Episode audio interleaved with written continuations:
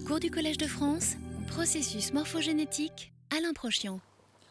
Donc, euh, dans le contexte du, cours de cette année, cette partie que je démarre sur la génétique comparative euh, euh, se donne pour but d'expliquer l'importance qualitative, en tout cas, de la différence entre les chimpanzés et nous, avec l'idée que cela pourrait nous informer quant à l'étiologie des maladies dites de l'esprit. Si je parle ici du chimpanzé, c'est parce qu'il est notre plus proche cousin, comme tout le monde sait, et que la différence avec les autres espèces est encore plus abyssale que celle qui nous sépare des chimpanzés. Il va de soi que ces différences euh, ne signifient pas que nous sommes plus évolués que les chimpanzés, hein. ah, mais que les deux espèces euh, sont le produit euh, d'évolutions divergentes à partir de ce point-là, nous, on est parti par là, les chimpanzés par là, les gorilles par là. Et donc, euh, euh, si euh, cette bifurcation à 4, 6 ou 7 millions d'années, on ne sait pas très bien, à vrai dire, eh bien, ça veut dire que ce ne sont pas 4 ou 6 millions d'années qui nous séparent des chimpanzés, mais bien 6 dans un sens et 6 dans l'autre, c'est-à-dire 12 ou 14, dans la mesure où les chimpanzés ont bien eu le droit d'évoluer aussi le long de leur lignage. Il n'y a pas de raison qu'ils soient restés là et que nous, qu'ils soient restés là et que nous, on ait avancé. Chacun a évolué dans son sens. Et donc, chacun s'est séparé, ce qui fait que la distance est beaucoup plus grande que celle qui nous sépare du point de bifurcation. Euh, par ailleurs, euh, le temps est une chose euh, tout à fait. temps physique est une chose connue. Le temps évolutif est différent. Il peut y avoir, euh, je reviendrai sur ce point, mais on soupçonne que la vitesse d'évolution le long de l'axe des hominidés a été extrêmement rapide. Ça veut dire que euh, les changements génétiques significatifs par unité de temps ont été extraordinairement importants. Donc en fait, euh, la simple mesure du temps ne donne pas une mesure de la distance entre les espèces. À supposer que c'est évolué très vite aussi du côté des chimpanzés, euh, ces 12 millions d'années pourraient en fait avoir des conséquences beaucoup plus grandes que le simple petit nombre d'années que cela fait. Donc, euh, euh, enfin bon, tout est relatif. Donc je reviendrai sur ces histoires de rapidité d'évolution, en particulier quand je traiterai des questions de transposition génétique. En attendant, je pense qu'on peut réfléchir sur le fait que le temps est peut-être une fonction linéaire en physique, mais pas en biologie. Comme on l'a discuté euh, plus haut euh, chez les primates, la taille du cerveau est en première approximation, je l'ai discuté déjà plus haut, je veux dire, les années qui ont précédé, euh, la taille du cerveau est en première approximation proportionnelle à celle du corps, pour des raisons que le cerveau, c'est un organe qui nous sert à bouger essentiellement, à sentir et à se mouvoir, en fonction de ce qu'on sent d'ailleurs. Euh, euh, de ce point de vue, notre cerveau euh, ne se met pas sur cette, ligne de proportionnalité entre le poids du corps et le poids du cerveau, mais très largement, d'ailleurs c'est vrai, dès qu'on rentre dans, chez, le genre homo, on voit très bien qu'on sort du spectre et que notre cerveau a en gros 900 cm3 de trop. Ce sont des centimètres cubes qui ne sont pas placés n'importe où, ils sont placés dans les régions dites associatives, cognitives, linguistiques. Euh, euh, et euh, cette masse cérébrale hein, impose un tribut énorme sur le plan de l'infrastructure connexionniste, c'est-à-dire les réseaux de neurones. Hein. S'il faut aller innerver une région qui est là et qu'on vient de l'arrière du cerveau, il y a un trajet énorme à faire dans la mesure où le cerveau a augmenté. Il y a beaucoup plus de connexions, il y a plus de neurones, donc il y a plus de connexions. Chaque neurone est à 5 euh, synapse de n'importe quel autre neurone dans le cerveau. Donc vous voyez le degré de connectivité que ça fait.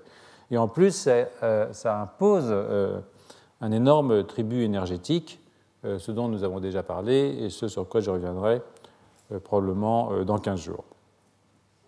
Donc ces modifications anatomiques, même si nous pouvons les, expliquer par la biologie cellulaire, on a indiqué des pistes dans les, dans les premiers cours, ont forcément une base génétique.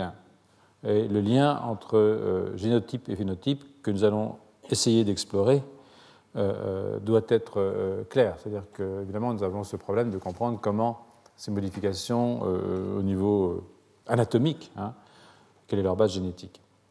Donc c'est une question de, positionnement des bords, on en a parlé, une question de nombre de divisions des progéniteurs par euh, compartiment, une question de migration, une question de la diversité des types cellulaires. Et tous ces points, nous les avons discutés pendant les quatre premières séances. Et je crois que euh, non, c'était utile, sinon je ne l'aurais pas fait. Euh, et c'est même utile, je crois, dans le contexte des pathologies qui nous occupent cette année. Ces différences génétiques, anatomiques, et physiologiques se traduisent évidemment par des différences de comportement. Et sans vouloir euh, heurter euh, des écoles de pensée qui ne voient entre nous et les chimpanzés qu'une différence de degré, je crois que euh, quiconque a une dose normale de bonne foi saisit la différence qualitative considérable entre la culture chimpanzé et les cultures humaines. Il n'est pas vraiment nécessaire d'insister. enfin bon, de toute façon, il y a des gens qu'on ne pourra pas convaincre avec des arguments rationnels donc on les laissera à leur passion animalière et puis on passera outre. Ayant ainsi en tête euh, cette grande différence phénotypique, il nous faut considérer ce fameux 1,23% de différence génétique entre l'homme et le chimpanzé dont vous avez tous, j'imagine, entendu parler, puisque chacun se saisit de 1,23% pour dire que nous sommes 98,76 ou 77% singes plutôt que les singes sont 98,70% sapiens, ce qui n'est pas tout à fait la même chose. Parce que dans un cas, c'est accepter son animalité, et dans l'autre cas, c'est vouloir que les singes soient des humains, ce qui est complètement différent. C'est papa ours, maman ours, bébé ours. Donc, euh, euh, euh, allez vous promener dans, la, savane, vous m'en direz des nouvelles. Donc, ce qui veut dire que reste que comment une telle petite différence peut, avoir de si grands effets. Ça veut dire qu'il faut s'interroger d'une part sur la réalité de ce chiffre, de 1,23%, et d'autre part sur la non-linéarité entre les changements génétiques et les modifications phénotypiques. Donc un premier point important euh, est de comprendre que tous les gènes ne sont pas nés égaux, contrairement aux sapiens, et que les mutations n'ont pas le même effet selon le gène affecté, qu'il soit affecté dans sa structure, bien entendu, ou dans son expression, le niveau d'expression, la durée d'expression, le site d'expression, qui sont des points très importants. Par exemple, euh, il va de soi que si vous modifiez euh, l'expression d'un gène de développement, son niveau, sa durée, sa localisation, vous aurez plus d'effets que si vous modifiez euh, l'expression d'un gène qui code pour la couleur des yeux ou la forme du poil. Très important, mais pas tout à fait la même chose. Autres exemples, il y a des mutations qui peuvent avoir des effets sur la structure de la chromatine, et donc sur l'expression d'un grand ensemble de gènes. D'où euh, l'impossibilité de tracer euh, une relation de proportionnalité entre les différences de séquences, c'est-à-dire le pourcentage de mutations, et le phénotype, ce qui a un lien évidemment avec la question du temps de l'évolution, euh, sur laquelle je reviendrai. Cela est vrai dans les deux sens, d'ailleurs, hein, il faut être honnête, dans la mesure où une mutation peut n'avoir aucun effet par exemple, si elle conduit à remplacer un acide aminé par un autre acide aminé qui est synonyme. Hein. Euh, euh, ou alors ça peut avoir un effet dévastateur si l'acide aminé n'est pas synonyme. Par synonyme, je veux dire que si vous remplacez une leucine par une isoleucine dans une protéine, ça ne change pas grand-chose. Mais si vous remplacez euh, une arginine par un glutamate, c'est-à-dire quelque chose qui est basique par quelque chose qui est acide, un acide hydrophile par hydrophobe, alors là, vous allez bousiller votre protéine. Donc c'est le même élément sur le plan mutationnel, mais dans un cas, c'est silencieux, quasiment, et dans l'autre cas, c'est dévastateur. Donc ça, c'est vrai des, mutations ponctuelles dans les séquences codantes, mais aussi dans les séquences non codantes, bien entendu.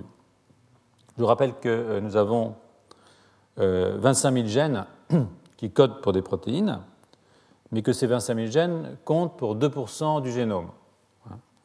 Et les 98 autres sont constitués de séquences régulatrices. Et d'ailleurs, on ne peut plus dire aujourd'hui que les séquences régulatrices sont non codantes. C'est embêtant, mais c'est comme ça, parce que beaucoup d'entre elles sont codantes, mais elles codent pour des ARN, des ARN régulateurs, pas pour des protéines. Et parmi ces ARN régulateurs, nous avons toutes sortes d'ARN dont nous avons parlé, qui sont très importants. Par exemple, vous avez euh, ici les, les, micro-ARN qui, pour l'essentiel, régulent la traduction des protéines. Hein. Et ici, ce qui se passe, vous avez euh, euh, ces messagers qui sont transcrits dans le noyau, pas des messagers, ces ARN qui sont transcrits dans le noyau, qui vont s'associer à, vont être processés par le Rochard, le l'occurrence, vous rentrer dans les détails, mais vous allez faire un pré-micro-ARN qui va s'associer à une protéine pour sortir, et ici à Dicer et une protéine qui s'appelle TAR RNA Binding Protein, qui en fait se lie au l'ARN du virus du sida, mais c'est autre chose. Donc, qui va après se lier à Argonaute, faire un petit micro-ARN ici, donc qui fait 22 nucléotides quand il a été maturé depuis la transcription, et qui, en se fixant sur les régions 3' des messagers, va bloquer leur traduction, euh, euh, ou même entraîner leur dégradation, et puis euh, les faire entrer dans des structures qui sont des structures d'attente de la traduction qu'on appelle l'épibodies. Donc ça, c'est un mode de régulation, mais vous voyez que ce sont des ARN qui ne sont pas encodés par les régions qui codent pour les protéines. Vous avez aussi, euh, euh, ces micro-ARN euh, sont très importants parce que vous avez plein de messagers dans les dendrites et dans les boutons des synapses, ça c'est un dendrite, et énormément de ces messagers sont régulés au niveau de leur traduction, parce que là c'est la traduction, ces passages de messagers à la protéine, localement par la présence de ces micro-ARN qui sont dans la synapse. Donc vous avez des régulations de la traduction locale qui sont liés à la présence de ces ARN d'un type particulier, mais qui sont évidemment tout petits. 21 hein, euh, euh, nucléotides, euh, ce n'est pas grand-chose. Donc vous avez aussi évidemment les, longues non-coding RNA, c'est-à-dire des ARN non codants de taille supérieure, qui régulent aussi la transcription, entre autres, hein, et qui régulent la transcription en modifiant les modifications épigénétiques de la chromatine, hein, en particulier en modifiant les méthylations. Donc, euh, euh, vous avez différents types de, voici ici un ARN non codant qui peut avoir une centaine, de nucléotides, entre 100 et 150 nucléotides. C'est pour ça qu'on dit qu'ils sont longs hein, par rapport à ceux qui font 21 nucléotides, évidemment, ils sont longs. Et ils vont euh, réguler la transcription à différents niveaux, soit directement en interférant avec des protéines qui elles-mêmes régulent la transcription, soit en modifiant euh, la structure de, la chromatine. Et je ne sais pas si vous vous rappelez un tout petit peu ce qu'on avait dit euh, l'année dernière, mais vous voyez ici par exemple des zones actives de la chromatine, enfin inactives de la chromatine. Vous avez des hyperméthylations des histones ici, donc euh, vous avez ici ces histones hyperméthylées qui signent un silence de la chromatine. Et puis ici, la chromatine est activée. Là, c'est le contraire, c'est les mêmes complexes OXA dans soit des fibroblastes, soit dans le poumon, euh, je vous rappelle ça. Et cette inactivation de la chromatine est liée en fait à, recrutement de complexes inhibiteurs de type euh, polycombe, euh, complexe polycombe, par ces ARN non codants. Et quand ces complexes arrivent, eh bien, ils entraînent des méthylations des histones de type triméthyle euh, euh, sur les euh, lysines en 27. Et ça, ça restructure la chromatine et ça ferme la chromatine, c'est-à-dire que vous n'avez plus le droit d'être transcrit dans cette situation.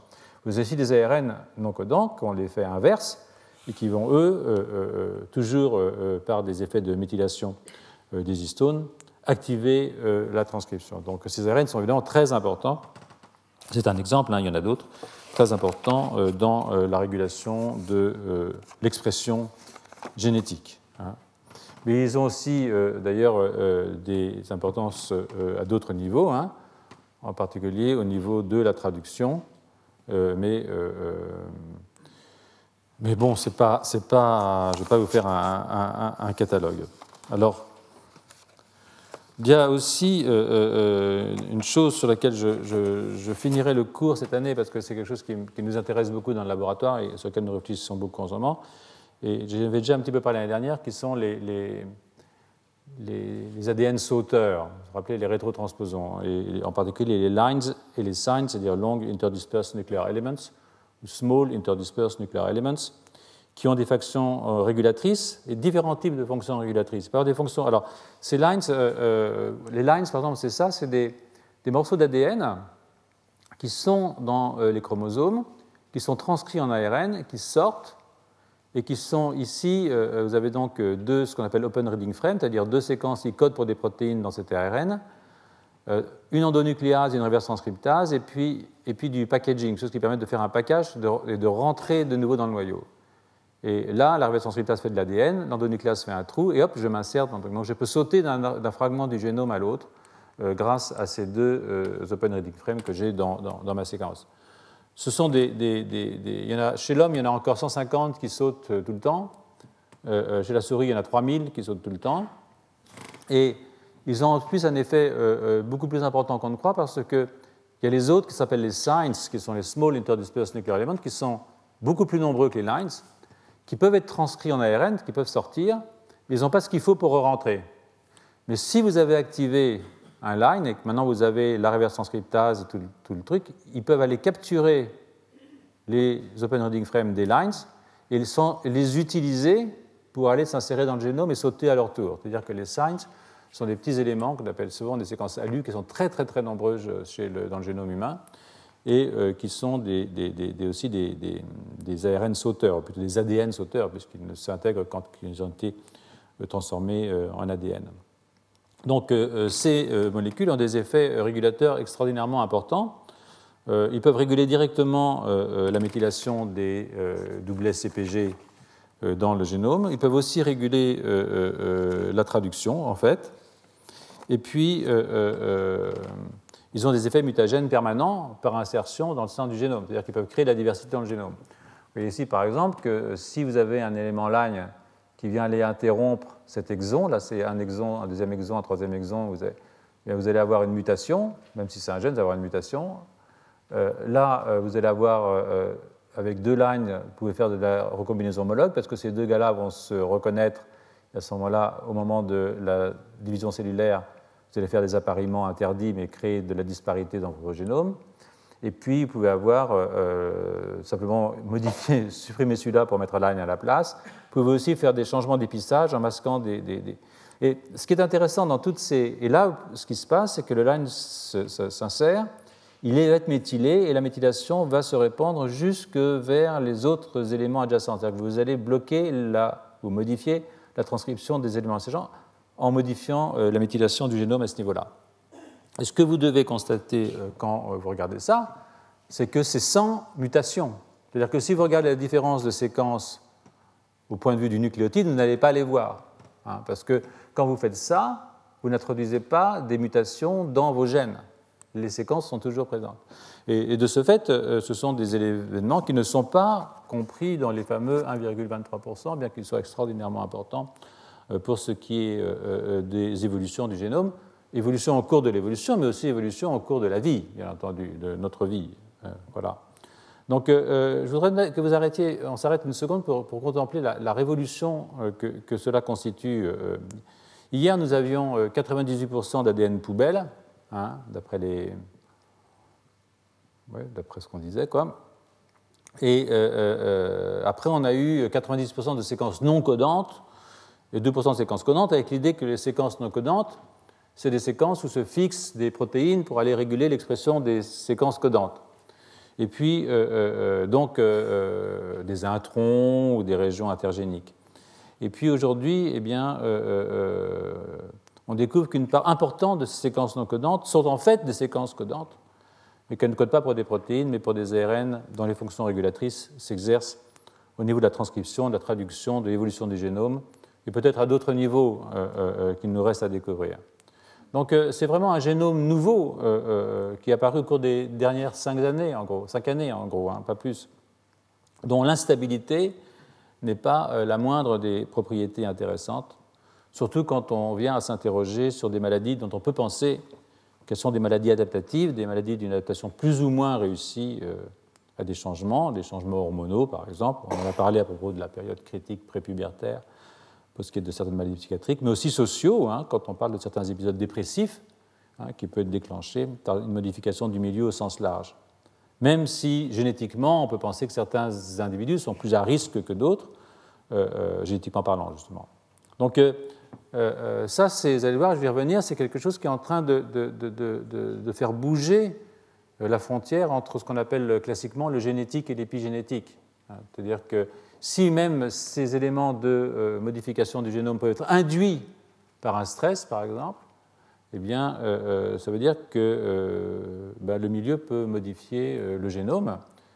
J'y reviendrai. Il peut le modifier évidemment au niveau des cellules somatiques et tout le monde s'en fiche parce que la bête meurt au bout du compte.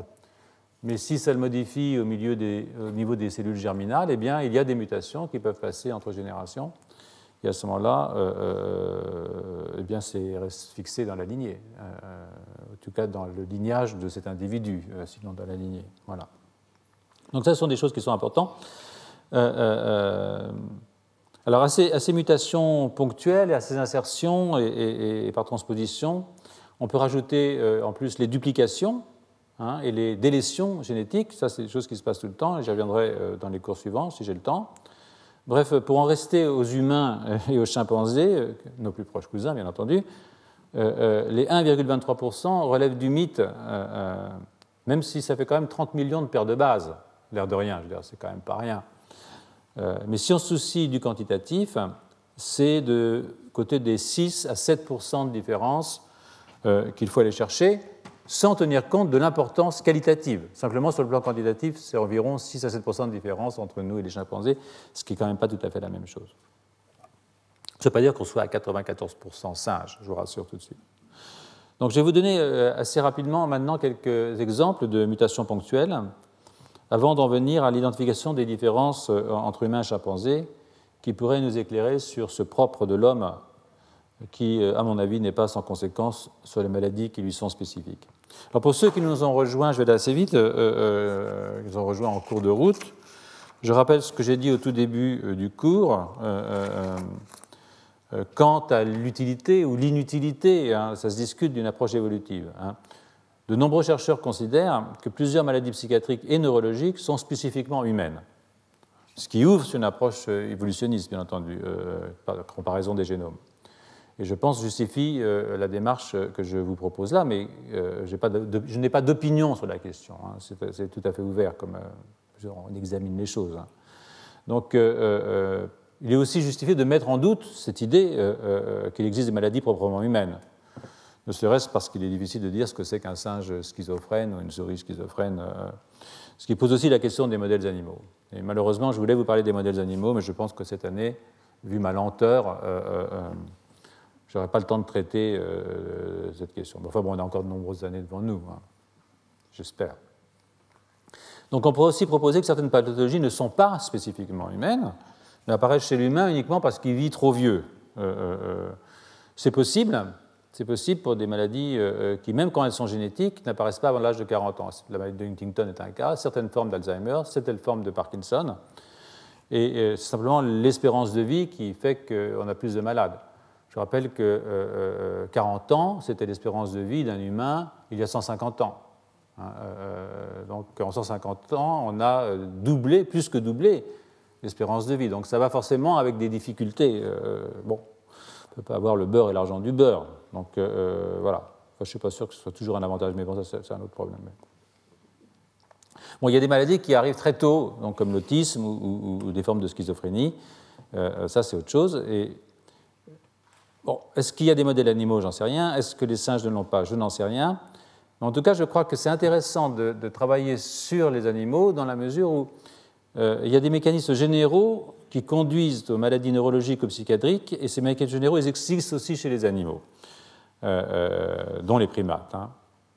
Alors, il faut à la fois voir ce qui est commun et en même temps prendre en compte les différences entre les espèces et considérer que ces mécanismes universels peuvent s'exercer, ça c'est un mécanisme universel par exemple, hein, euh, peuvent s'exercer chez Sapiens au niveau de régions corticales ou de types cellulaires qui n'existent pas chez les singes. vous avez vu que ça existe, puisque je vous ai montré ce qui apparaissait par exemple chez Sapiens. Euh, j'ai parlé de la taille du cortex préfrontal, il est plus grand chez Sapiens que chez les primates.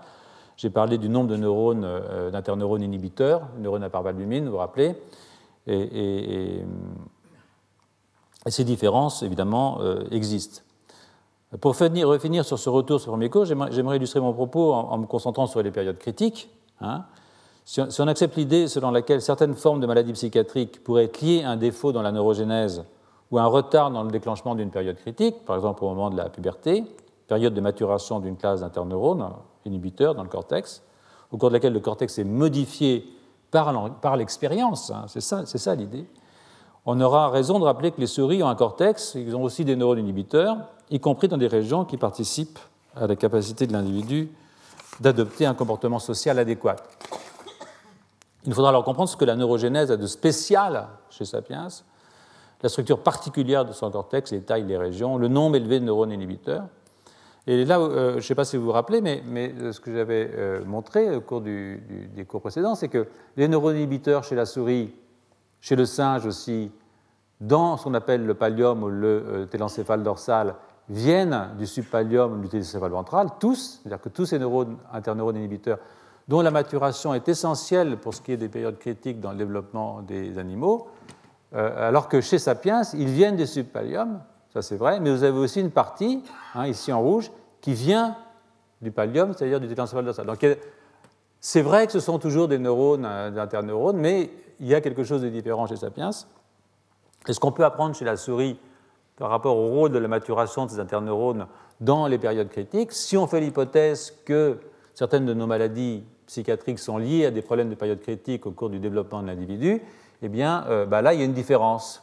Euh, même si c'est toujours un interneurone GABAergique donc euh, c'est un petit peu ça que, je voudrais vous faire comprendre, c'est-à-dire qu'il est intéressant de, croiser euh, euh, les deux réalités, c'est-à-dire la réalité de l'évolution et celle du développement, et d'accepter que la période critique du développement d'un système que nous partageons avec la souris, par exemple le système visuel, eh bien, d'une certaine façon, peut servir de modèle pour toutes les périodes critiques et de ce fait, à supposer que l'hypothèse période critique soit valable pour euh, certaines formes de schizophrénie, à ce moment-là, ça peut devenir un modèle animal de la schizophrénie. Vous voyez ce que je veux dire? C'est-à-dire qu'il euh, y a l'universel et puis il y a le particulier, mais le particulier, quand même, il procède de quelque chose qui est universel d'un certain point de vue. Donc, euh, on est obligé de, de, découvrir les choses en marchant et de s'interroger à chaque fois de façon critique sur est-ce que le modèle sur lequel je travaille a un intérêt sur le plan des pathologies et je crois qu'il ne faut jamais jeter le bébé avec l'eau du bain, mais il faut simplement être critique par rapport à ce qu'on fait et pas croire que euh, euh, bon, qu'on a découvert la Lune, ce qui est rarement le cas. Voilà. Donc, euh, donc je vais donc faire ça, je vais donc explorer cette approche et on en discutera la validité et les limites en marchant, si vous voulez bien. Donc je, vais commencer en évoquant rapidement mutations ponctuelles. Hein. on va commencer par les mutations ponctuelles. Euh, en, évoquant rapidement un gène dont vous avez forcément entendu parler parce que vous lisez le journal, qu'on appelle FOXP2. Et FOXP2, c'est un, gène qui code pour un facteur de transcription et euh, qui est devenu le modèle des mutations ponctuelles dans un élément codant avec des conséquences évolutives importantes. Hein. Donc, euh, des études génétiques portant sur des individus porteurs d'un déficit linguistique héréditaire, hein, ça existe, ont conduit à identifier une mutation euh, dans la séquence codante de ce facteur de transcription qu'on appelle FOXP2, FOXP2. Hein. Et euh, ce gène est présent chez tous les vertébrés. Sa séquence codante est extraordinairement conservée. Et malgré cette conservation, l'homme et le chimpanzé diffèrent hein, par deux substitutions non synonymes, c'est-à-dire que ce n'est pas, pas leucine, isoleucine, ce sont des disséminés différents, vous allez voir deux substitutions non synonymes qui sont apparues il y a probablement autour il y a 200 000 ans. D'accord? Vous allez voir, ça a son importance. Et dont il a été proposé qu'elles auraient participé à l'invention du langage humain. Alors, cette version humaine du gène euh, influence le développement et la fonction de plusieurs régions cérébrales associées à l'apprentissage et à la production de séquences linguistiques. Euh, euh, ces fonctions incluent, et ça c'est quelque chose qui est euh, euh, important parce que ce n'est pas péjoratif, hein, euh, incluent aussi des tâches motrices délicates et fines qui sont celles qui sont nécessaires pour parler en particulier. C'est-à-dire que ce n'est pas si simple de parler. donc le langage articulé, c'est quelque chose qui nécessite un contrôle moteur et sensoriel extrêmement important des muscles du larynx en particulier, et puis des muscles de la bouche, de la langue, etc. Donc euh, ces mutations ponctuelles pourraient avoir contribué à l'exceptionnelle fluidité linguistique qui caractérise notre espèce. Hein. Euh, euh, je suppose que j'ai déjà parlé avec une guenon récemment, mais moi pas, mais je crois que ce n'est pas tout à fait la même chose. Donc la date de leur apparition, ces mutations, laisse penser que les néandertaliens étaient aussi doués, en tout cas étaient capables, hein, de parole humaine. Donc dans une revue extrêmement récente, alors là, vous voyez, chez Sapiens, ce qui s'est produit, c'est que le larynx est descendu d'un bloc. D'ailleurs, ce n'est pas sans danger. C'est pour ça que quand on avale de travers, on peut faire des fausses routes, hein, ce qui n'est pas bon. Hein. la nourriture doit aller là et pas là. D'accord? Donc il y a eu cette mais il y a aussi l'innervation par les motoneurones de ce larynx, plus tous les muscles qui permettent l'élocution. Donc ça, c'est une chose importante. Donc le séquençage des génomes a permis de cataloguer les, quelques 17,5 millions de changements de nucléotides et les 2,5 millions d'insertions et de délétions hein, dont je vous parlais, ce qu'on appelle les indels, qui sont produits depuis les 6 millions d'années qui nous séparent du point de bifurcation.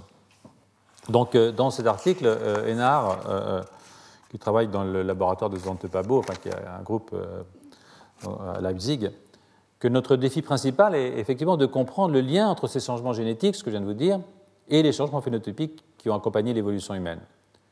Alors, euh, euh, sur le plan expérimental, il y, a, deux approches essentielles. C'est-à-dire que euh, la première, c'est que les changements importants affectent tous les humains. C'est normal, on est tous plus ou moins pareils pour ce qui est des changements importants. Et ça, ça laisse assez peu de place à l'étude des polymorphismes entre les individus, hein, parce qu'il n'y a pas de polymorphisme, d'une certaine façon. La seconde est qu'on ne peut pas faire de croisement entre les chimpanzés et nous-mêmes. Donc, euh, euh, euh, et même si c'était possible, et malgré notre proximité évolutive, on peut espérer que, le tabou va se maintenir encore un certain temps. Je ne sais pas ce que vous en pensez, mais enfin, moi j'ai vu beaucoup d'hommes se prendre pour des singes, mais rarement des femmes se prendre pour des guenons. C'est un truc, je sais pas, il y, a un dysmorphisme sexuel à ce niveau-là, je ne sais pas si vous avez remarqué. Donc euh, euh, le langage est peut-être le trait central qui caractérise notre espèce, j'en ai parlé. Et, en dehors du simple aspect cognitif, qui est important bien entendu, le langage et la question du langage articulé euh, est aussi une question de vocalisation et de la capacité d'imiter une vocalisation complexe. Euh, l'apprentissage d'un langage, c'est être capable pour l'enfant ou pour le petit, euh, c'est pareil chez les oiseaux, d'imiter une vocalisation complexe et de la transformer en quelque chose de moteur. C'est-à-dire qu'il y a de l'auditif qui passe dans cette affaire. Donc euh, cette capacité a une composante anatomique, hein, bien entendu, la position basse du larynx, je viens de vous en parler, mais aussi surtout neurologique. Hein, hein, les projections des, motoneurones corticaux sur les, sur le larynx, en particulier sur les motoneurones du larynx. L'identification de gènes qui seraient à l'origine du langage humain repose sur des mutations qui altèrent le langage normal de son développement.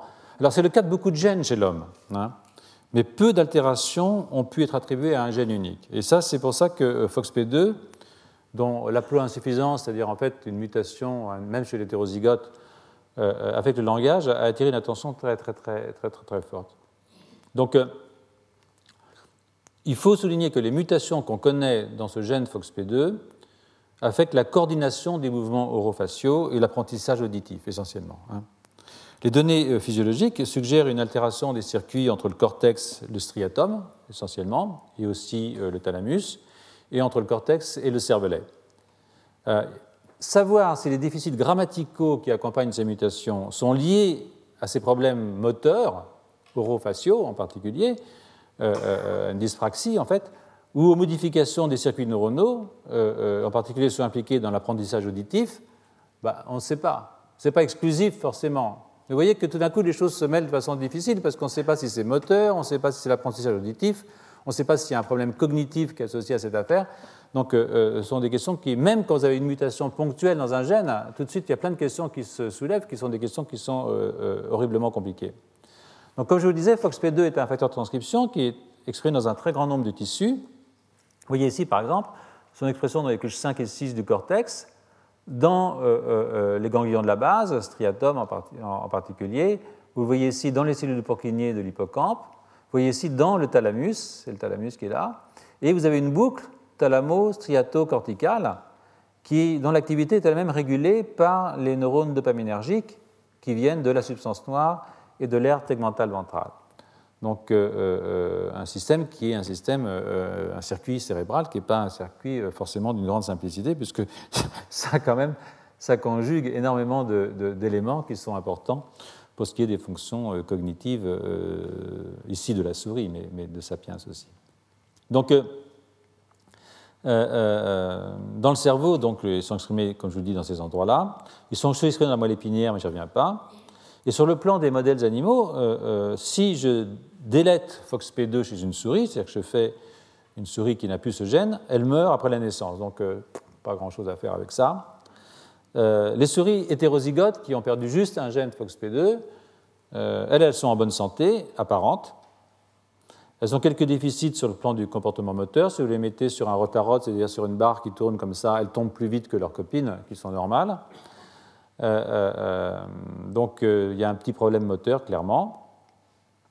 Pour ce qui est des oiseaux chanteurs, vous vous rappelez que l'année dernière, on a passé beaucoup de temps sur les oiseaux. je ne sais pas pourquoi j'ai passé tant de temps sur les oiseaux l'année dernière. J'avais un truc avec les oiseaux, je sais pas.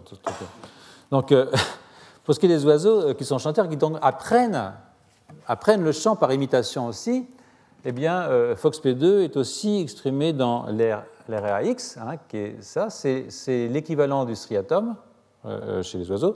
Il est exprimé dans ce centre ici, qui le, je crois que c'est High Vocal Center, qui est dans le cortex. Et ce qui est surtout très intéressant, c'est que l'expression de FOXP2 est exprimée aussi dans le, dans le thalamus. ce qui est surtout très intéressant là, c'est que L'expression de FOXP2 est augmentée dans l'ARAX euh, pendant les périodes d'apprentissage et diminue dans les deux heures qui suivent une séquence de chant. Donc c'est un truc qui régulé l'expression de ce gène. Chez le pinson, euh, la perte de FOXP2 dans l'ARAX, toujours ici, eh bien, euh, diminue la qualité de l'apprentissage. Hein, ça, c'est chez le pinson juvénile. Diminue la qualité de l'apprentissage du chant et la densité aussi des épines dendritiques dans les neurones de ce striatum d'oiseau. Ce qui est aussi intéressant, c'est que l'expression de FOXP2 augmente dans le thalamus auditif des souris après stimulation auditive, ce qui suggère de nouveau une activation dépendante de l'activité, y compris dans des neurones différenciés. Donc euh, euh, ça laisse ouverte la possibilité d'un déficit qui prend son origine avant ou après la période développementale. Hein, donc ça, c'est un peu compliqué. Et de nouveau, il y a quelque chose qui a à voir avec, l'audition et avec l'imitation. Hein, c'est important de comprendre ça. Donc avant de revenir aux, circuits neuronaux et à la physiologie, je traite rapidement la, question de l'évolution de ce gène. Hein. Chez euh, euh, euh, les vertébrés, FOXP2 est parmi les 5% des protéines les plus conservées.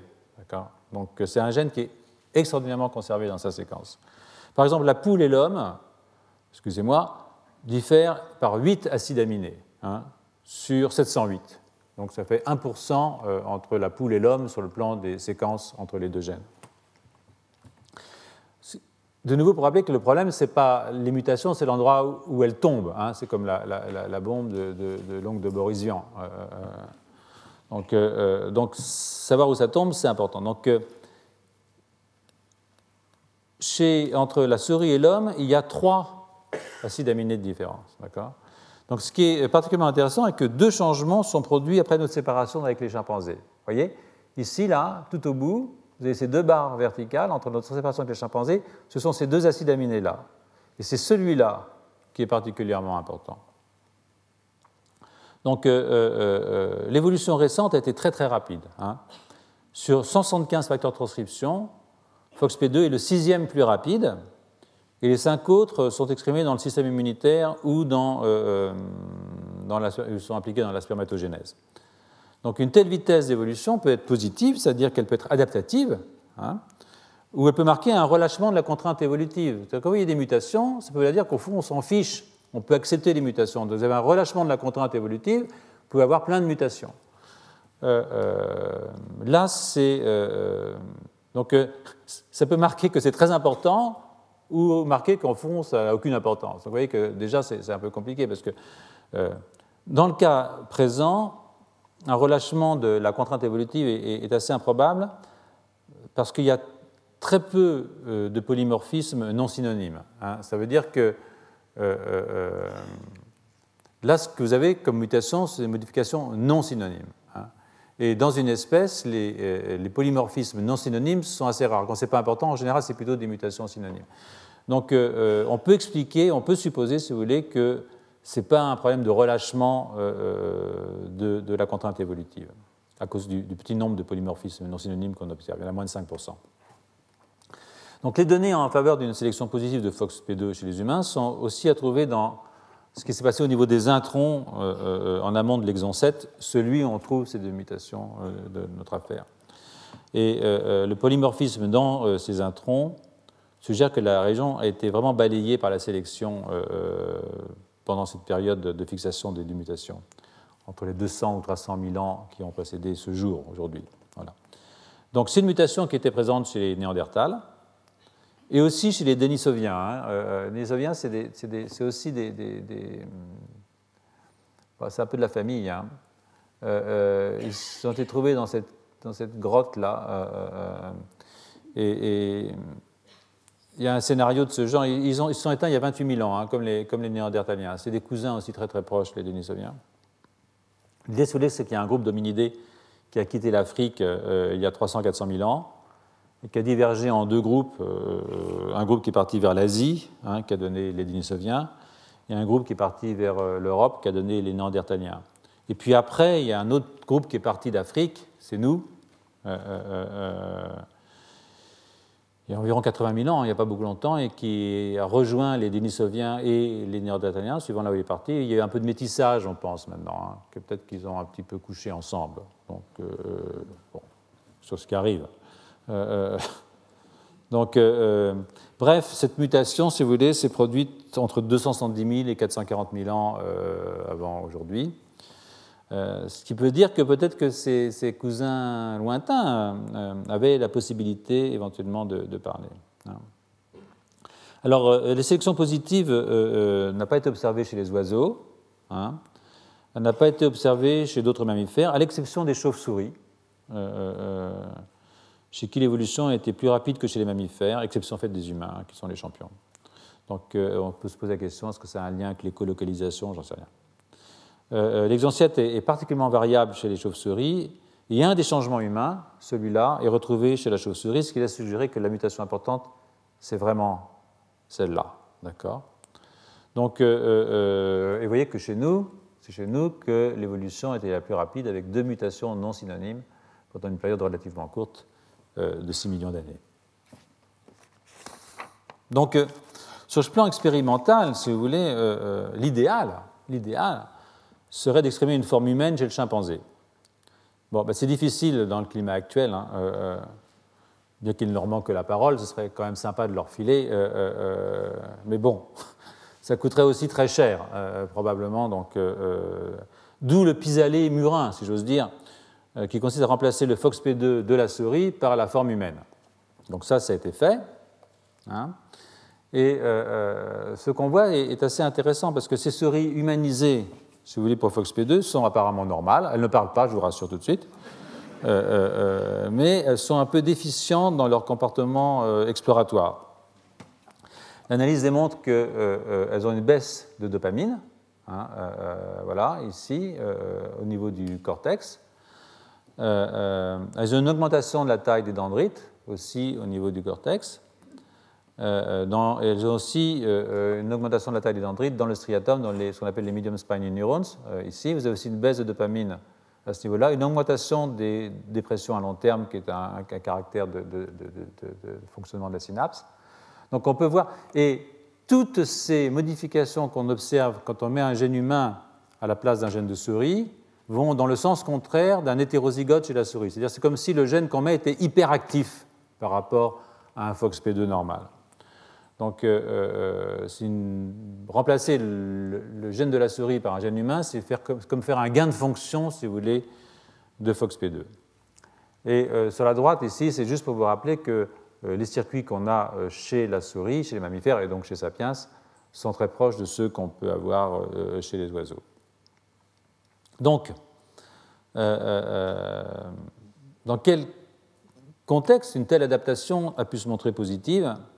Ben, Évidemment, le circuit que j'indique ici est un circuit qui est important dans le langage, il est probablement important dans la cognition, dans le contrôle moteur, et de ce fait, vous vous doutez bien que tout le monde a été regardé s'il y avait des études d'association entre maladies mentales, genre schizophrénie et autisme, et des mutations de FOXP2, ou de modification des patterns de méthylation des, des, îlots CPG, en particulier au niveau du premier exon qui peut être impliqué dans la régulation d'expression.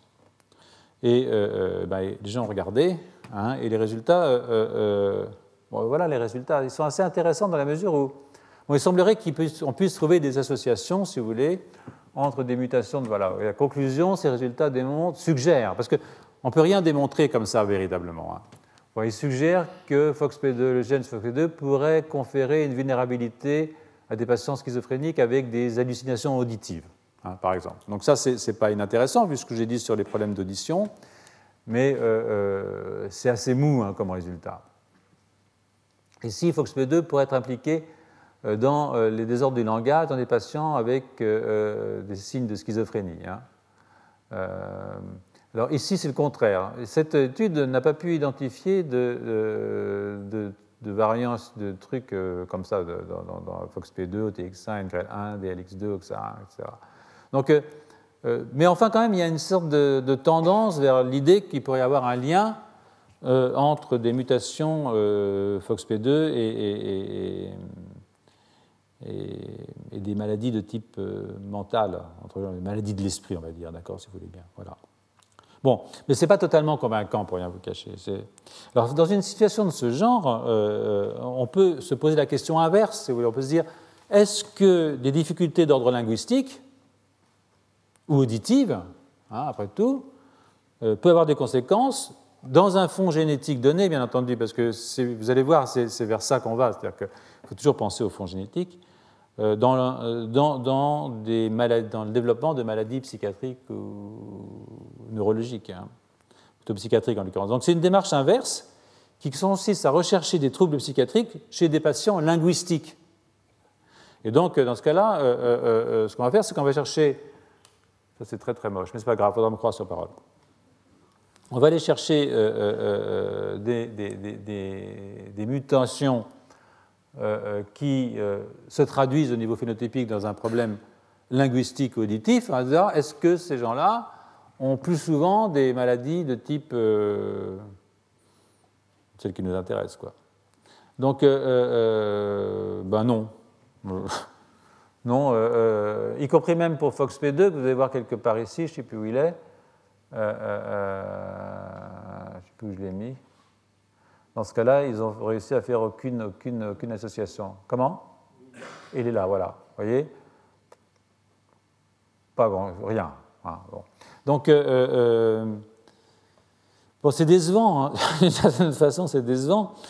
Euh, ils ont regardé FOXP1, FOXP2, puis CNT-NAP2, qui est une molécule d'adhésion, des enzymes lysosomiaux qui aussi ont des conséquences sur les performances linguistiques. Et à ce jour, hein, aucun de ces gènes identifiés dans les troubles linguistiques euh, euh, n'ont montré un lien avec autisme ou schizophrénie. Hein. Donc si on regarde les données de la diapositive précédente, vous en souvenez par cœur, euh, puis aussi d'autres travaux, cela peut sembler contradictoire, bien entendu, mais je pense que c'est là le, le, reflet de la difficulté à laquelle on fait face dans ce genre de problème. C'est-à-dire qu'on a une très grande diversité de pathologies qui sont rassemblés euh, sous un même terme descriptif, euh, schizophrénie par exemple, euh, ou autisme, et aussi du caractère qui est probablement polygénique de ces maladies. Hein. C'est-à-dire qu'on ne peut pas parler d'un seul gène, bien entendu, dans ces cas-là.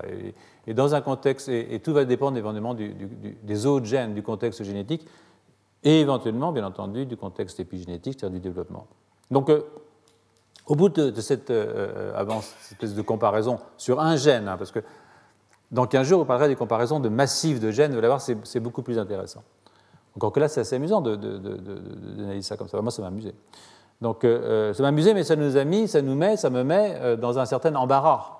Hein, parce que, indépendamment du fait que l'on ne peut exclure un lien entre FOXP2 et des maladies psychiatriques, ça paraît assez juste que ce lien existe, hein, mais il n'est sans doute pas direct, il est sans doute extrêmement complexe. Donc, alors, pourquoi est-ce que les gens avaient choisi FOXP2 On avait choisi FOXP2 parce qu'il y a un lien, on peut espérer qu'il y a un lien entre le langage humain et euh, euh, la cognition. Mais ce qui avait surtout rendu FOXP2 euh, très attractif, c'est que ce caractère a évolué rapidement dans la lignée humaine. Hein, donc on se met toujours dans cette idée que c'est intéressant de comparer l'homme et le singe et de voir ce qui a rapidement dans la lignée humaine, qui est un truc, un truc qui serait du propre de l'homme, entre guillemets. Et donc, ça veut dire que avoir évolué rapidement dans la ligne humaine n'est pas suffisant pour faire d'un gène, fut-il lié à une fonction cognitive humaine, hein, comme le langage, euh, un candidat sérieux. Alors, alors je, vais vous montrer que, que effectivement, c'est pas sérieux. Enfin, c'est pas sérieux. C'est très sérieux. mais le candidat, lui, n'est pas sérieux en me tournant vers une approche qui consiste à rechercher des éléments génétiques qui ont évolué rapidement chez Sapiens. Elle a été, cette approche a été appliquée en plus à des ARN régulateurs, donc ça, m'intéresse plus en ce moment. Hein. Euh, donc là, on n'est plus dans, des, gènes qui codent pour des protéines comme FOXP2, maintenant dans des éléments régulateurs et euh, des ARN régulateurs en l'occurrence. Et euh, ça, c'est une approche qui a été décrite en 2006 dans un article de Nature par Pollard et collègues. et dans cette étude, les chercheurs ont recherché les séquences les plus conservées donc entre guillemets probablement les plus importantes. On imagine quand une séquence est très conservée, elle est évidemment très importante, hein. et puis, euh, euh, euh, mais qui aurait évolué très très vite chez nous. Chez nous, je veux dire, dans la lignée des, hominidés, hein, bien entendu. Et donc, on appelle ça les, Human Accelerated Regions. donc, et donc, ils ont trouvé un grand nombre de ces séquences HAR, Human Accelerated Regions, et, euh, euh, ces séquences sont associées le plus souvent à des éléments régulateurs. Alors le plus accéléré sur lequel je vais, je vais, euh, discuter un petit peu, le plus accéléré s'appelle HAR1, c'est le premier de la classe, et c'est un nouvel ARN impliqué dans le développement du cortex. Donc ça, c'était formidable, un truc qui est accéléré chez Sapiens et qui est impliqué dans le développement du cortex. Hein. Donc, euh, euh, donc euh, comment ils ont fait? Ils ont cherché des, éléments d'environ 100 paires de bases, donc assez courts, hein, conservés entre la souris et le rat. Ils ont identifié comme ça 35 000 régions de longueur moyenne de 140 paires de bases. D'accord? À partir de là, d'autres amniotes ont été testés, ce qui a amené à sélectionner 49 régions avec un taux de substitution, c'est-à-dire de mutation, significativement différent chez les humains. Et sur ces 49 régions HAR, Human Accelerated Regions, 96% correspondent à de l'ARN non codant, à des régions non codantes, au sens où ça ne code pas pour des protéines. Hein. Quand je dis non codant, maintenant, c'est-à-dire que ça ne code pas pour des protéines. Quand on vous dira non codant, il faut faire gaffe, ça veut dire que ça peut coder pour de l'ARN. Et les régions adjacentes de ces HAR sont très souvent impliquées dans la régulation transcriptionnelle. Donc HAR1 est le plus rapide, il a 118 paires de bases, et sur ces 118, il y a eu 18 substitutions le long de notre lignage, depuis les hominidés, hein, euh, habilis, disons, si vous voulez. D'accord? Donc, euh, euh, habilis, euh, ça fait pas mal d'années, je ne me souviens plus, mais bon. Erectus, c'est un million. Habilis, ça doit bien faire 3 ou 4 millions d'années. Donc, ces 18 substitutions sont à comparer avec les 0,27 substitution chez les autres amniotes. Donc c'est vraiment quelque chose qui a bougé à une vitesse très très grande. On ne constate que deux substitutions entre le poulet et le chimpanzé. D'accord? Et ça, euh, euh, ça veut dire que cette région était déjà active il y a 310 millions d'années. On a trouvé un, orthologue, c'est-à-dire un homologue à travers l'évolution d'HAR1 euh, chez, les chimpanzés, chez les, poulets, on ne le trouve pas chez les poissons ou chez les grenouilles. D'accord? Donc ça veut dire que cet élément sur le plan génétique a entre 400 et 300 millions d'années, en gros. 310. Hein. Donc, euh, ils ont séquencé quatre espèces de primates et démontré que les 18 substitutions sont bien spécifiques de Sapiens. Hein. Alors évidemment, en 2006, le génome de Sapiens était le génome d'un Sapiens, d'accord? Greg Venter en particulier, euh, qui a fait, génomer, euh, fait séquencer son génome. Mais euh, il fallait vérifier que, ce n'était pas ça spécifique de Greg Venter, qui, avait aurait eu 18 mutations euh, pas normales. Donc ils ont dû reprendre après chez plusieurs sapiens et montrer qu'il n'y avait pas de, ce qu'on appelle des SNPs, de variations. donc ils ont pris 24 individus différents et ils ont vérifié que les mutations étaient toujours là. Donc c'est vraiment quelque chose qui n'est pas, pas polymorphique, ça existe bien chez nous. Et euh, euh, euh, ces mutations, en fait, sont apparues il y a un million d'années, c'est-à-dire à la fin du règne d'Homo erectus, qui, je vous rappelle, est le premier hominidé à dépasser la barre des 1000 cm3. Hein, que pas mal, quand même. Donc cette région, ce qu'on appelle HR1F, mais bon, je ne vais pas rentrer dans les détails, peut adopter des structures stables. Hein. et vous voyez qu'il y a une grosse différence entre l'humain et le chimpanzé. Ça, c'est l'humain, ça, c'est l'humain, ça, c'est le chimpanzé. Ça, c'est une des premières analyses de séquence. Et ça, c'est les autres analyses qui ont été faites deux ans plus tard, qui est probablement plus juste. On voit que, en fait, la structure de cet ARN régulateur chez euh, euh, Sapiens est différente de ce qu'elle est chez le chimpanzé. Elle est différente à cause des mutations, il y a beaucoup plus de GC. D'accord? C'est-à-dire que c'est une structure beaucoup plus stable. Vous savez que la force des liaisons GC est plus forte que la force des des trucs AT dans, dans, le génome. Donc, euh, mais surtout, ce qui était extrêmement important, c'est de regarder où était exprimé cet ARN régulateur. Est-ce qu'ils ont fait donc des hybridations in situ chez, chez, chez, les, chez les, humains? Ils ont vu que ce transcrit non codant était, euh, apparaissait entre la septième et la neuvième semaine de, gestation chez Sapiens, et uniquement au niveau du télencéphale dorsal. D'accord? Et, euh, euh, où, ça Dans les neurones caral radius. Hein, ça vous rappelle quelque chose? Vous étiez là il y a 15 jours, certains d'entre vous, j'imagine. Ceux qui sécrètent justement la riline, cette molécule qui est impliquée dans la migration radiaire, et je vous renvoie au cours précédent, euh, quatre cours précédents, euh, si vous voulez bien, ou, au site web hein, euh, auquel vous avez accès sur les cours. Donc c'est assez amusant parce qu'on note hein, une coexpression, peut-être vous voyez mal, on, voit, on note une coexpression entre la riline et HR1. Donc, ces neurones caral rhesus, hein, qui sont tellement importants pour le développement du cortex, à plusieurs niveaux, la migration, enfin tout ça, euh, euh, exprime euh, cet ARN.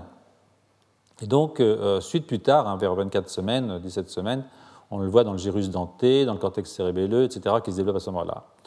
Et dans quelques noyaux du cerveau postérieur dans le hindbrain. Donc on voit l'excitation tout de suite. Hein, est parmi beaucoup d'autres un gène candidat. Vous voyez ici ce papier du groupe de Rouleau au Canada hein, qui pense que l'ariline est un gène fortement candidat pour la schizophrénie. Donc, euh, formidable, on a trouvé un élément humain qui migre, qui évolue à toute vitesse, qui est spécifique, qui a des formes, des SNPs spécifiques de, Sapiens, qui est exprimé dans les neurones Carl Rhesus euh, euh, avec la riline, et la riline a à voir avec la schizophrénie. Donc, on pourrait sauter aux conclusions en disant, oui, on a trouvé un gène de la schizophrénie, c'est formidable. Ben non. parce que, bon, il fallait quand même trouver la, fonction de ce, ce HAR1. Et puis là, il y a eu un grand trou. Il y a, encore 202 euh, euh, HAR à examiner, donc euh, on n'est pas au bout du compte. Mais le meilleur d'entre eux, le premier de la classe, a fait l'étude de quelques fonctions, d'études fonctionnelles. Et pour l'instant, rien du tout, sauf en 2010, hein, l'année dernière, donc, où il y a commence à avoir un élément de réponse sur la fonction possible de ce gène, mais c'est une réponse qui ne concerne pas une maladie psychiatrique, mais qui concerne une maladie euh, neurologique, qui plus est une maladie neurologique monogénique, puisqu'il s'agit de la maladie de Huntington. Donc, euh, euh, dans un article, donc, ce groupe hein, bah, démontre que, que, HAR1 est réprimé par REST, c'est-à-dire un facteur de transcription qui peut réprimer l'expression d'un millier de gènes en gros, alors, la maladie de Huntington, c'est une dégénérescence des medium spiny neurones du striatum, hein, des interneurones GABAergiques d'abord, hein, pour commencer, ensuite ça se gâte encore un peu plus, mais ça commence par là. Et elle est causée par une mutation d'un gène qu'on appelle le Huntington, euh, euh, une mutation qui euh, se traduit par l'augmentation de triplet, mais c'est pas important, elle est simplement mutée, on peut l'appeler muté, Huntington, et puis voilà. Donc, et les neurones qui, qui malades, donc, souffrent d'une répression d'un grand nombre de gènes qui sont liés à la localisation de la mutée dans, dans, le noyau, vous pouvez voir ici. Hein. Donc, euh, euh, euh, donc, la entraîne, emmène, reste dans le noyau et ça entraîne la, la répression de nombreux gènes, dont un facteur de croissance qui s'appelle le BDNF, le Brain Derived Neurotrophic Factor. Donc, c'est une cible importante, le BDNF, parce qu'on sait que le BDNF est nécessaire à la survie des neurones. Et par ailleurs, euh, euh, ce que le groupe de Frédéric Sodou avait montré, c'est qu'il y a aussi du BDNF qui vient du cortex, dans cette façon glutamatergique de ces interneurones du striatum, et que la huntingtine transporte le BDNF. Donc il semblerait que la huntingtine ait un rôle euh, euh, au niveau de l'expression du BDNF dans les neurones et du transport à partir du cortex. Donc ça c'est quand même, en soi déjà, c'est quelque chose d'intéressant. Mais parmi les autres cibles identifiées, eh bien, ils ont identifié sept micro-ARN réprimés dans le striatum des malades, et aussi des souris modèles, parce qu'on peut faire des souris euh, qui ont le gène muté. Hein. Et plus récemment, ils se sont intéressés évidemment aux ARN non codants, aux longs ARN non codants, nos, nos, copains là.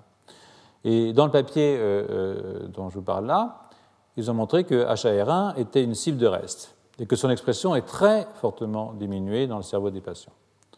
Donc ils l'ont fait en, en, séquençant les fragments d'ADN qui sont immunoprécipités avec reste et puis, euh, ils ont trouvé des, sites de fixation de restes au voisinage d'HR1. Et, bon, c'est pas, pas, pas rentrer dans les détails technologiques, mais euh, euh, ça ne prouve pas d'ailleurs que HAR1 ait un rôle à jouer dans la maladie de Huntington. Hein, encore faudrait-il retirer HAR1 dans le striatum spécifiquement et montrer que la souris développe un phénotype de type Huntington. Mais, bon, ça nous pose de nouveau la question des modèles murins. Donc, euh, euh, euh, ils ont quand même constaté que l'expression de HR1 est, réprimée dans le striatum des malades. Ça, c'est une bonne chose, enfin, si j'ose dire, mais pas dans le cortex des malades, justement dans le striatum. Donc, mais il a aussi vu que, la répression de HR1 par reste n'est pas conservée chez la souris, en tout cas dans le striatum. Donc, tout ça, tout ça est assez compliqué. Tout ce qu'on peut dire, c'est qu'il y a peut-être un rôle de HAR1 dans la maladie mais probablement pas, en tout cas, ça reste à établir dans euh, les maladies psychiatriques. Donc, euh, euh, je suis lent aujourd'hui. Il est 6 heures. Je, je pense qu'en plus, c'était assez compliqué comme affaire. et comme là, je voudrais vous parler un tout petit peu. Est-ce que vous avez de la patience ou est-ce que. oui? Parce que, bon, j'ai pas grand-chose d'autre à faire. Donc. Donc, je reviens donc à mon affaire. Je vous le repasse, comme ça, ça vous fait un petit. Il n'y en a pas tellement, hein Voilà. Donc, à ce stade, je voudrais vous donner quelques éléments euh, euh, sur la suite du cours. Hein. Donc, j'ai profité de ce qu'on est dans les ARN régulateurs pour passer un minimum de temps sur cette question qui va ouvrir sur euh, la régulation de la transposition via les, les, les c'est-à-dire des ARN qui sont associés aux protéines POI. Donc là, c'est une question qui est une option en fait intéressante, dans la mesure où il est de plus en plus apparent que le stress inactive ces protéines POI et que cela induit des transpositions, donc des mutations. Alors si ces mutations se produisent dans les lignées somatiques, par exemple les cellules souches neurales, hein, eh bien, euh, ça peut avoir des effets délétères sur l'individu, même des effets adaptatifs, pas forcément délétères. Hein. et je vous renvoie au cours de l'année dernière, vous vous rappelez ici, ça c'est des cellules souches neurales. Et ce qu'on constate, c'est que via les rétrotranspositions, eh bien, au cours du développement, vous changez le génome de vos cellules de l'hippocampe. C'est-à-dire que vous modifiez génétiquement votre hippocampe. Et que même si vous prenez deux jumeaux, ils vont, au cours de leur développement, eh bien, ils vont avoir des génomes différents dans les cellules de type cellules des grains de l'hippocampe. Donc ça, je vous rappelle le renvoi l'année. Donc ça, c'est intéressant parce que euh, ça va être une adaptation, évidemment, puisque ces cellules il y en a 80% qui meurent et 20% qui sont sélectionnés. Donc ça c'est, intéressant. Je pense que c'est, utile. Mais plus grave encore, si ces mutations se produisent, comme je le disais au début du cours, dans la lignée germinale, elles peuvent avoir des effets héréditaires. Donc j'aime assez ce schéma euh, parce que j'aime bien brouiller les pistes. Et, ça, c'est un schéma qui est formidable parce qu'il brouille la, frontière entre le génétique et l'épigénétique. Hein, je me répète mais ça pourrait apporter un éclairage tout à fait nouveau euh, sur l'étiologie des maladies qui, nous occupent cette année. Hein. Et ensuite, euh, je considérerais l'hypothèse sur laquelle les approches sur lesquelles nous avons passé beaucoup de temps souffrent de ne pas prendre en compte les réseaux de gènes. Hein. Donc ce sera maintenant de plus en plus rarement le cas, à cause des nouvelles technologies euh, de séquençage en particulier. Et ça, je l'illustrerai à travers la comparaison entre le chimpanzé et l'humain et ça, ça va nous orienter vers deux grandes classes de gènes, ceux du métabolisme et ceux de la connectivité. Donc je ne dévoile pas tout parce que, euh, euh, bon, sinon ce ne sera pas drôle, vous ne viendrez pas dans 15 jours, donc je me sentirai un peu seul ici. Pour ce qui est des ARN régulateurs, je laisse tomber les micro-ARN qu'on a déjà évoqués, et, je passe rapidement aux ARN non codants longs, hein, qui ont aussi déjà introduits, et je, m'appuie sur cette revue du groupe de Matic. vraiment, c'est vraiment intéressant ce que, fait ce groupe. en particulier, il s'intéresse différents types de, non-codants. Donc vous voyez, voir que les ARN non-codants, vous voyez ici par exemple le gène PAX6, qui est un facteur de transcription. Vous voyez qu'enchâssé dans le gène PAX6, vous avez énormément d'ARN non-codants qui sont transcrits à partir du gène de PAX6. Donc vous croyez que vous avez un gène qui code pour une protéine, mais dans ce gène même, vous avez déjà une, deux, trois, quatre ARN qui sont des ARN non codants qui sont dans le même gène que ce gène codant. Donc euh, ça, c'est, ça, c'est quelque chose, c'est vraiment des, concepts qui, mon avis, il faut vraiment euh, se, mettre dans la tête. Et ces ARN non codants, ils peuvent avoir euh, plusieurs effets. Là, vous avez un effet, par exemple, de, remodelage de la chromatine. par exemple, Hothair, c'est un, ARN non codant qui permet que certains gènes du complexe, que, le, que quand le complexe A homéotique est activé, il réprime en trans, c'est-à-dire sur un autre chromosome, il va aller réprimer l'expression de gènes du complexe OXD sur un autre chromosome. C'est-à-dire que vous avez une répression entre, chromosomes, ce qu'on appelle la transvection en fait. Et ça, ça se fait euh, par euh, recrutement, ici par exemple, du complexe polycombe, modification de la méthylation des histones et euh, modification de la chromatine qui devient inactive. Vous avez des modifications de la transcription. Par exemple ici, en se fixant à TLS, cet ARN va modifier des acétylases d'histones et donc modifier la transcription d'un gène cycline. Ici, vous allez avoir carrément l'ARN non codant qui va se fixer sur un facteur de transcription et modifier ses capacités à réguler l'expression d'un autre facteur de transcription, ici c'est DLX2, ici c'est DLX1. Ici, vous avez carrément la possibilité de faire une triple hélice. Votre ARN va s'insérer dans le génome, faire une triple hélice et bloquer euh, euh, la transcription. Et puis, vous avez aussi des modifications post-transcriptionnelles, et là, c'est un cas assez rigolo. Vous voyez que vous avez un antisens qui est transcrit ici, qui vient masquer un site d'épissage, c'est-à-dire que vous allez faire maintenant un 5' mutaire, un messager à qui il va y avoir pas d'épissage. Normalement, vous ne devriez pas avoir ça, mais vous avez masqué l'épissage, donc vous avez ça. Et vous introduisez comme ça une séquence qu'on appelle euh, internal euh, ribosomal entry site, c'est-à-dire que votre ribosome va pouvoir se mettre là, et entraîner une régulation de la traduction de votre messager à la suite de la transcription de cet ARN euh, un petit peu bizarre. Donc, ce sont des, éléments qui sont évidemment importants. Là, je vais assez vite aussi pour vous montrer que pRNA, dont j'ai dit qu'il régule la rétrotransposition, peut aussi réguler la méthylation des histones et donc modifier la structure de la chromatine. Donc vous avez des small RNA, parce que pi c'est petit, c'est 27, qui peut réguler la structure de la chromatine, aussi la rétrotransposition, on y viendra plus tard. Vous avez ici des longs ARN non codants qui peuvent aussi modifier la structure de la chromatine. Et puis, euh, vous pouvez avoir euh, d'autres modifications de type euh, modification de la méthylation de l'ADN, alors directement provoquées par, par l'ARN. Je vais vite pour qu'on ne perde pas trop de temps, mais c'est juste pour vous donner une idée de euh, la complexité de la chose. Je passe sur mes séquences. Jumping gene roulette. Épigénétique. Là, j'ai plus qu'une seule diapositive à, discuter avec vous, euh, euh, qui est la, 19, la 20. Voilà. Donc, euh, je vous parlais de, la répression par hot air de la transcription des gènes de OXD, mais c'est aussi comme ça qu'on inactive le chromosome X. Hein. Vous savez que quand il y a 100% d'hommes autour d'une table, il y a toujours 50% de chromosomes X actifs. et quand il y a 100% de femmes, il y a aussi 50% de chromosomes actifs. Le problème, ce n'est pas le chromosome X, c'est le petit bout de chromosome Y qui vient mettre le problème. Mais vous ne pouvez pas avoir deux chromosomes X actifs, donc euh, chez les, femelles, il y a toujours une inactivation. Ben, une inactivation est liée à un, long non-coding RNA qui s'appelle exist, qui euh, permet l'extinction de l'expression d'un des deux chromosomes X. Donc, euh, c'est un des mécanismes. Il y a aussi un autre mécanisme sur lequel je ne vais pas venir parce que je n'ai pas le temps et c'est un tout petit peu compliqué.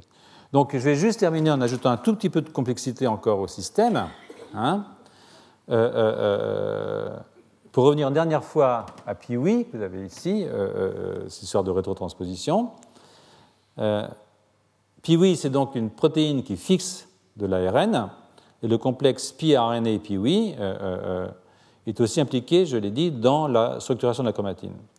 Mais d'autre part, il interagit avec une protéine de l'hétérochromatine qui s'appelle HP1A, ce qui régule aussi la méthylation des histones. Donc, euh, vous avez euh, euh, une répression épigénétique hein, très forte liée à cette interaction entre PIWI et les PRNA. Donc, je ramasse nos billes là, avec ce dernier diapositive, pour vous rappeler que l'hypothèse, l'hypothèse d'un monde ARN qui aurait ensuite conféré le stockage de l'information au substrat plus stable qu'est l'ADN et les fonctions catalytiques aux protéines, euh, euh, fait partie du dogme central de la biologie moléculaire. ADN fait ARN qui fait protéine. On peut dire que la découverte euh, des nouvelles fonctions des ARN change complètement cette vision et démontre que le monde des ARN a continué d'évoluer. Alors, sur le plan quantitatif, le nombre de transcrits non codants est au minimum quatre fois supérieur au nombre des transcrits dans pour des protéines. Au moins quatre fois, hein, probablement beaucoup plus. Et par ailleurs, l'organisation même du génome est extraordinairement complexe, euh, ça vous en êtes rendu compte, mais elle n'est pas uniquement complexe, elle est aussi anarchique, hein, avec des mélanges de séquences codantes, de séquences non codantes, de séquences non codantes sens, de séquences non codantes antisens, etc. Et si on peut s'essayer à classer les ARN non codants entre ceux qui sont introniques, sens, antisens, proches d'une séquence codante ou éloignés, nombre de ces transcrits échappe aujourd'hui à toute classification. C'est-à-dire qu'on est devant un monde qui est absolument inconnu euh, sur le plan euh, du génome. Du fait de leur abondance exceptionnelle, ces ARN non codants ont souvent été confondus avec du bruit transcriptionnel. En fait, ils sont exprimés à des périodes très précises du développement et de façon dynamique et non stochastique. Ce n'est pas du hasard du tout dans le cerveau, ce qui exclut totalement l'hypothèse bruit. Euh, on a aussi déduit de leur, conservation réduite euh, euh, au cours de l'évolution que ces ARN pourraient ne pas être fonctionnels. En fait, il faut se méfier parce que au sein d'ARN non codants, il y a des régions qui sont très très conservées et d'autres moins. C'est le cas de X-cyst, qui est donc l'ARN non codant qui inactive un des deux chromosomes X. En plus, le, peu de conservation peut être une marque d'évolvabilité hein, et d'intérêt pour une adaptation rapide, donc euh, voir le cas des, des HAR. Donc, euh, euh, je clôt maintenant cette partie sur les ARN régulateurs, qui, à mon avis, est une partie quand même importante, en penchant sur le problème de l'édition des ARN. Alors, euh, c'est quoi l'édition des ARN C'est quelque chose qui est extraordinairement important pour créer de la diversité à la synapse. Parce que vous avez des ARN, y compris des micro-ARN, qui sont dans la synapse, ou qui sont dans le corps cellulaire, ou qui sont dans le cytoplasme, et dans lesquels peut y avoir des transformations entre adénosine et inosine. C'est-à-dire que vous avez des enzymes qui permettent d'éditer l'ARN. Ce qui est transcrit peut être ensuite modifié. Et donc, euh, quand vous faites ça, euh, vous allez modifier euh, les protéines qui sont traduites à partir de vos messagers. Et vous allez aussi modifier la possibilité que va avoir un micro-ARN d'interagir avec l'ARN dont il doit réguler éventuellement la traduction. Et ça, c'est des choses qui arrivent sur des récepteurs, hein. par exemple le récepteur glutamate, et le site d'un phénomène d'édition qui est très très fréquent. Le récepteur 5H2C, qui est un récepteur à la sérotonine, est aussi le site d'édition extrêmement important. Donc c'est un phénomène qui est universel, mais qui s'est accéléré dramatiquement chez les vertébrés.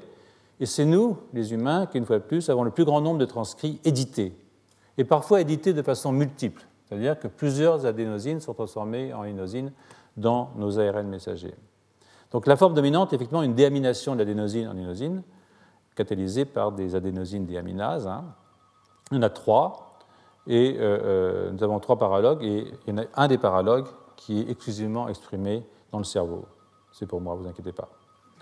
Donc, euh, comment est-ce que ces modifications de l'édition peuvent modifier la fonction cérébrale en fonction de l'expérience? Eh bien, évidemment, en, éditant, en éditant des, codons, hein, en modifiant les splices des messagers qui encodent les protéines de signalisation, et euh, euh, aussi en agissant au niveau des micro-ARN, puisque, euh, ou plus largement des, ARN non codants. Donc, et l'activité de HADAR, qui sont les enzymes des aminases, sont aussi régulées par l'activité. C'est-à-dire l'activité nerveuse va modifier le niveau d'édition que vous allez avoir. Donc des mutations de HADAR chez C. elegans, chez la drosophile ou chez la souris altèrent les capacités cognitives et prédispose ces animaux à une forme de neurodégénération. La surexpression est aussi délétère, pour rien vous cacher. Donc c'est quelque chose d'extraordinairement important. L'édition AI est beaucoup plus importante chez les humains que chez la souris, et 90% de cette augmentation est localisée au niveau des séquences ALU.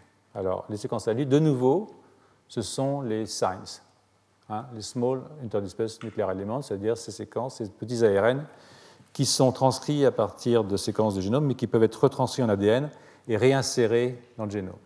C'est-à-dire que non seulement vous pouvez avoir de la rétrotransposition, mais vous pouvez rétrotransposer des alus modifiés par l'activité. C'est-à-dire que euh, euh, vous pouvez modifier votre génome au niveau des séquences alus par l'activité qui entraîne des modifications des séquences de vos petits ARN de type SINS. Donc ça, c'est quelque chose qui est intéressant. Alors évidemment, on peut, avoir des, on peut spéculer, euh, et, et, ne se prive pas de spéculer, avec l'idée que, évidemment, il peut y avoir une forte variation interindividuelle hein, qui serait liée au phénomène d'édition locale des ARN, des ARN messagers dans les synapses, mais aussi des ARN, je dis des ARN non codants, dans les synapses, avec un retour possible vers le génome. C'est-à-dire que ce qui serait modifié au niveau de la terminaison pourrait revenir s'intégrer au niveau du génome et donc laisser une trace épigénétique dans la cellule nerveuse à la suite de quelque chose qui s'est produit au niveau de l'activité synaptique à la périphérie. Donc euh, euh, je trouve que c'est un peu tiré par les cheveux, personnellement, surtout cette dernière partie, mais en fait, euh, pourquoi pas hein, On peut imaginer que c'est exact. En tout cas, c'est une hypothèse qui, à mon avis, mérite d'être évaluée. Et je vais arrêter là parce qu'il est 6h15 et je sens que vous êtes tous fatigués, moi aussi d'ailleurs. je vous rappelle, je peux prendre des questions, hein, bien entendu. Je vous rappelle qu'il n'y a pas de cours la semaine prochaine. Retrouvez tous les contenus du Collège de France sur www.colège-2-france.fr.